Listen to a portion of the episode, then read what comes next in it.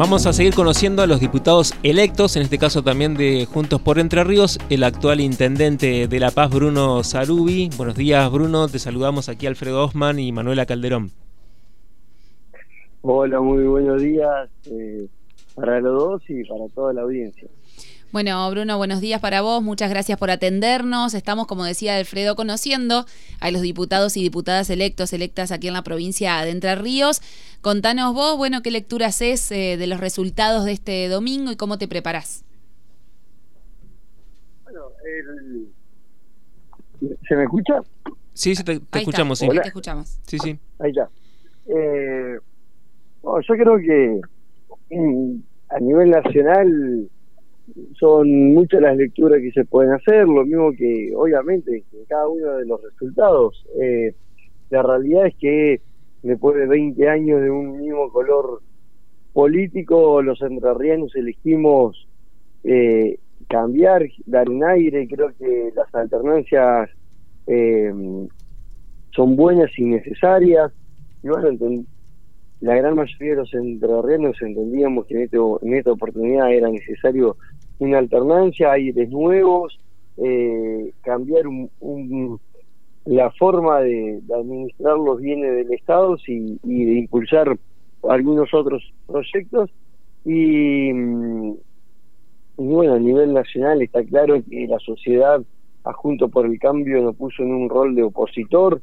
En esta oportunidad, lamentablemente, no nos dio como una opción real para eh, gobernar el, país. Y bueno, eligió hoy para la batalla hay dos, dos modelos totalmente antagónicos, dos modelos totalmente distintos.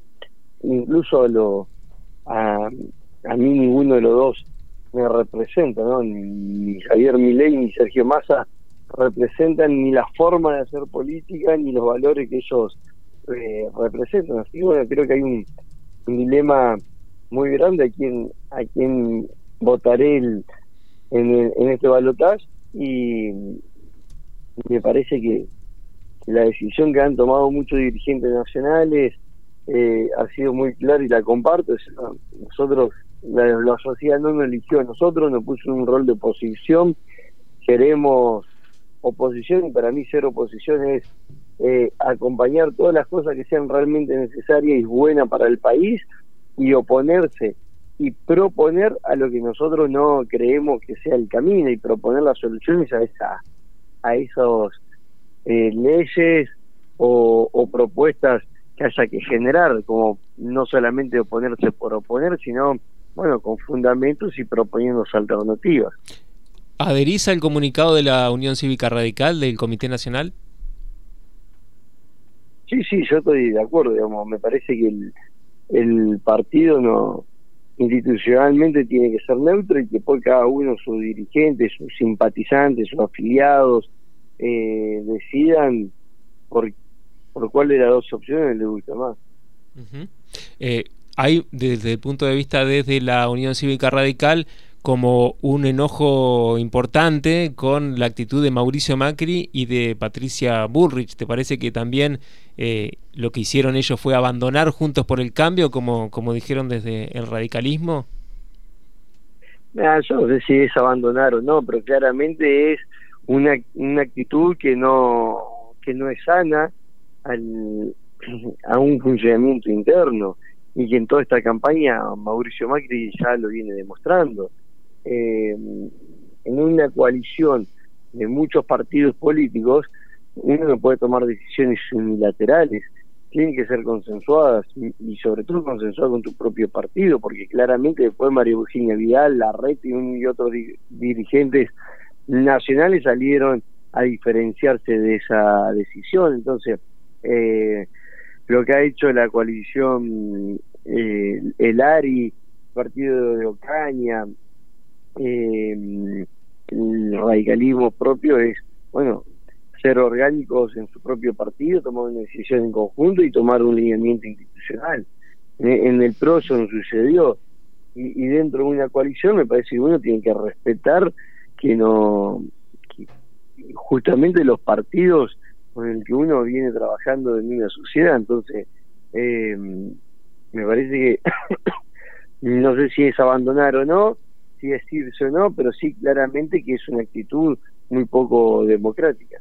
Y Bruno, ¿cómo pensás que impacta esto en las diferentes provincias, en las localidades, teniendo en cuenta de que a nivel presidencial no pudieron pasar al balotaje eh, por parte de, Juntos por el Cambio, de Patricia Bullrich, pero sí hay gobernadores electos, hay otras autoridades electas en todo el país? ¿Cómo impacta esta ruptura, estas idas y vueltas, estas peleas? Claramente que... Eh, ahora va a pasar por los 10 gobernadores que tiene junto con el cambio. Esa es, eh, eso está claro, digamos, una, junto por el cambio va a generarse una reorganización interna. Eh, es la primera vez que tiene tantos gobernadores en función y electo y bueno, me parece que el liderazgo va a pasar por ahí. Claro. Y aquí en la Cámara, en la Cámara de Diputados, hablando ya un poco de lo que va a ser la actividad propiamente dicha en la legislatura, ¿qué, impronta pensás que, va a tener la Cámara? ¿Cuáles van a ser los ejes de, tu trabajo como diputado?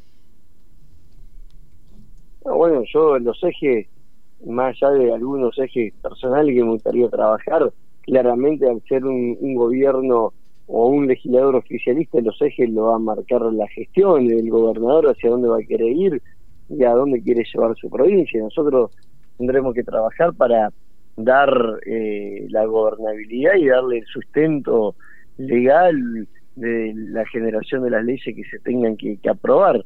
Eh, y de ahí trabajaremos. Obviamente que por mi forma de ser, por un vengo de un, del ejecutivo municipal, tengo, voy a ser bastante activo porque eh, es, mi forma de ser. Bueno, ayudaré a gestionar también a los intendentes, transmitiré mi, mi experiencia que tengo después de ocho años de, intendente en a quien crea necesario que, o que me pida la esa experiencia, tanto en un ejecutivo provincial como en cualquier ejecutivo municipal. ¿Se, ¿Se comenzó a debatir ya la, eh, quién será el presidente de la Cámara de Diputados? No, yo no. Me parece que eso seguramente algunos estarán pensando, otros no. Hoy creo que lo nacional, primero y nada, lo importante era ganar las elecciones. Y, y después con todo el tema nacional, creo que eso quedó por un segundo plano, más allá de que algunos puede llegar a estar pensando. De todas maneras, presidente de la Cámara tiene que ser alguien de mucha confianza del, del propio gobernador. ¿No sería alguien del radicalismo entonces? No, no necesariamente, puede ser alguien de confianza del, Rogelio ha demostrado que tiene mucha gente de confianza dentro del Partido Radical, digamos, no tendrá eh, que eso lo tendrá que ver también con los demás partidos y hay un montón de cosas para discutir. Claramente yo digo, es un, lugar que tiene que tener muchísima llegada y, confianza con el gobernador. ¿Y cómo pensás que va a ser también la, la conformación de la Cámara ahora? Eh, bueno, estamos viendo también incluso que hay problemas en el, en el ámbito del Partido de la Libertad Avanza. Eh, bueno, ¿cómo se van a posicionar ustedes, sobre todo siendo mayoría? ¿Posicionarnos respecto a qué? Digo a la, a, la forma de eh, llevar los proyectos, de dialogar también con los partidos. Creemos nosotros desde aquí que es importante no tener diálogo, conocer también las posturas. Sí, sí, eso por supuesto. Yo creo que es el diálogo para gobernar es importantísimo, los consensos, el diálogo. Eh, eso no significa no tener posiciones claras, firmes, eh, donde seguramente en un montón de, situaciones o de algunas leyes quizás no, no tengamos los acompañamientos de todos, pero eh, el diálogo y el consenso creo que han demostrado que es la mejor el mejor camino, digamos. Eh, Rogelio, cada vez que lo criticaban o le pegaban, él siempre respondía con diálogo, con propuestas. Eh, ese es el camino, digamos, no, no, no le veo otro. Eh, ¿Hablaste con el gobernador después del incidente del final de la campaña, de ese acto en La Paz? Hablé ese mismo día, digamos, después no, no, no volví a hablar más, digamos. Eh, claramente eso fue algo totalmente genuino, eh, espontáneo en, ese momento. eh, el gobernador me conoce y lo sabe, del respeto que tengo y de la buena relación que hemos mantenido durante todos estos, estos ocho años. Y creo que mm, eso no empaña lo que sucedió, no empaña esa relación. Claramente hay cosas que están mal. Eh, y eso es una muestra clara de que está mal. Eh, y lo voy a seguir diciendo. Y si en los próximos gobernadores lo hacen, también voy a seguir sosteniendo que está mal. Digamos, está mal confundir lo público con lo privado, está mal confundir el Estado con los partidos políticos, no era un momento para hacer campaña, para hacer proselitismo, eso está claro y la gente está cansada de esto, por eso también estamos en la situación en la que estamos y también a nivel provincial la gente se cansó porque esto era, era algo común y habitual en cada uno de los actos. Lo que pasa que se, por ahí se van naturalizando, nadie se anima o nadie dice las cosas y hasta que alguien la dice y, tiene las repercusiones que tuvo. Y la gente no hubiese pensado realmente eh, o hubiese estado de acuerdo con lo que yo planteé, hubiese, no, no se hubiese hecho viral de la forma en la que se hizo.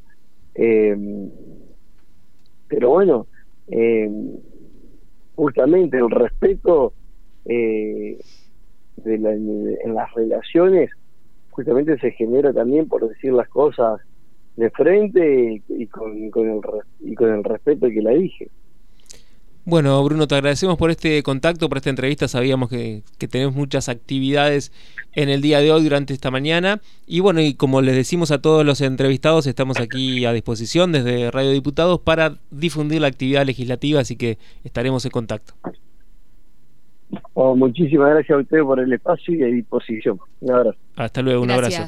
Hablábamos con el diputado Bruno Sarubi, diputado electo en las últimas elecciones.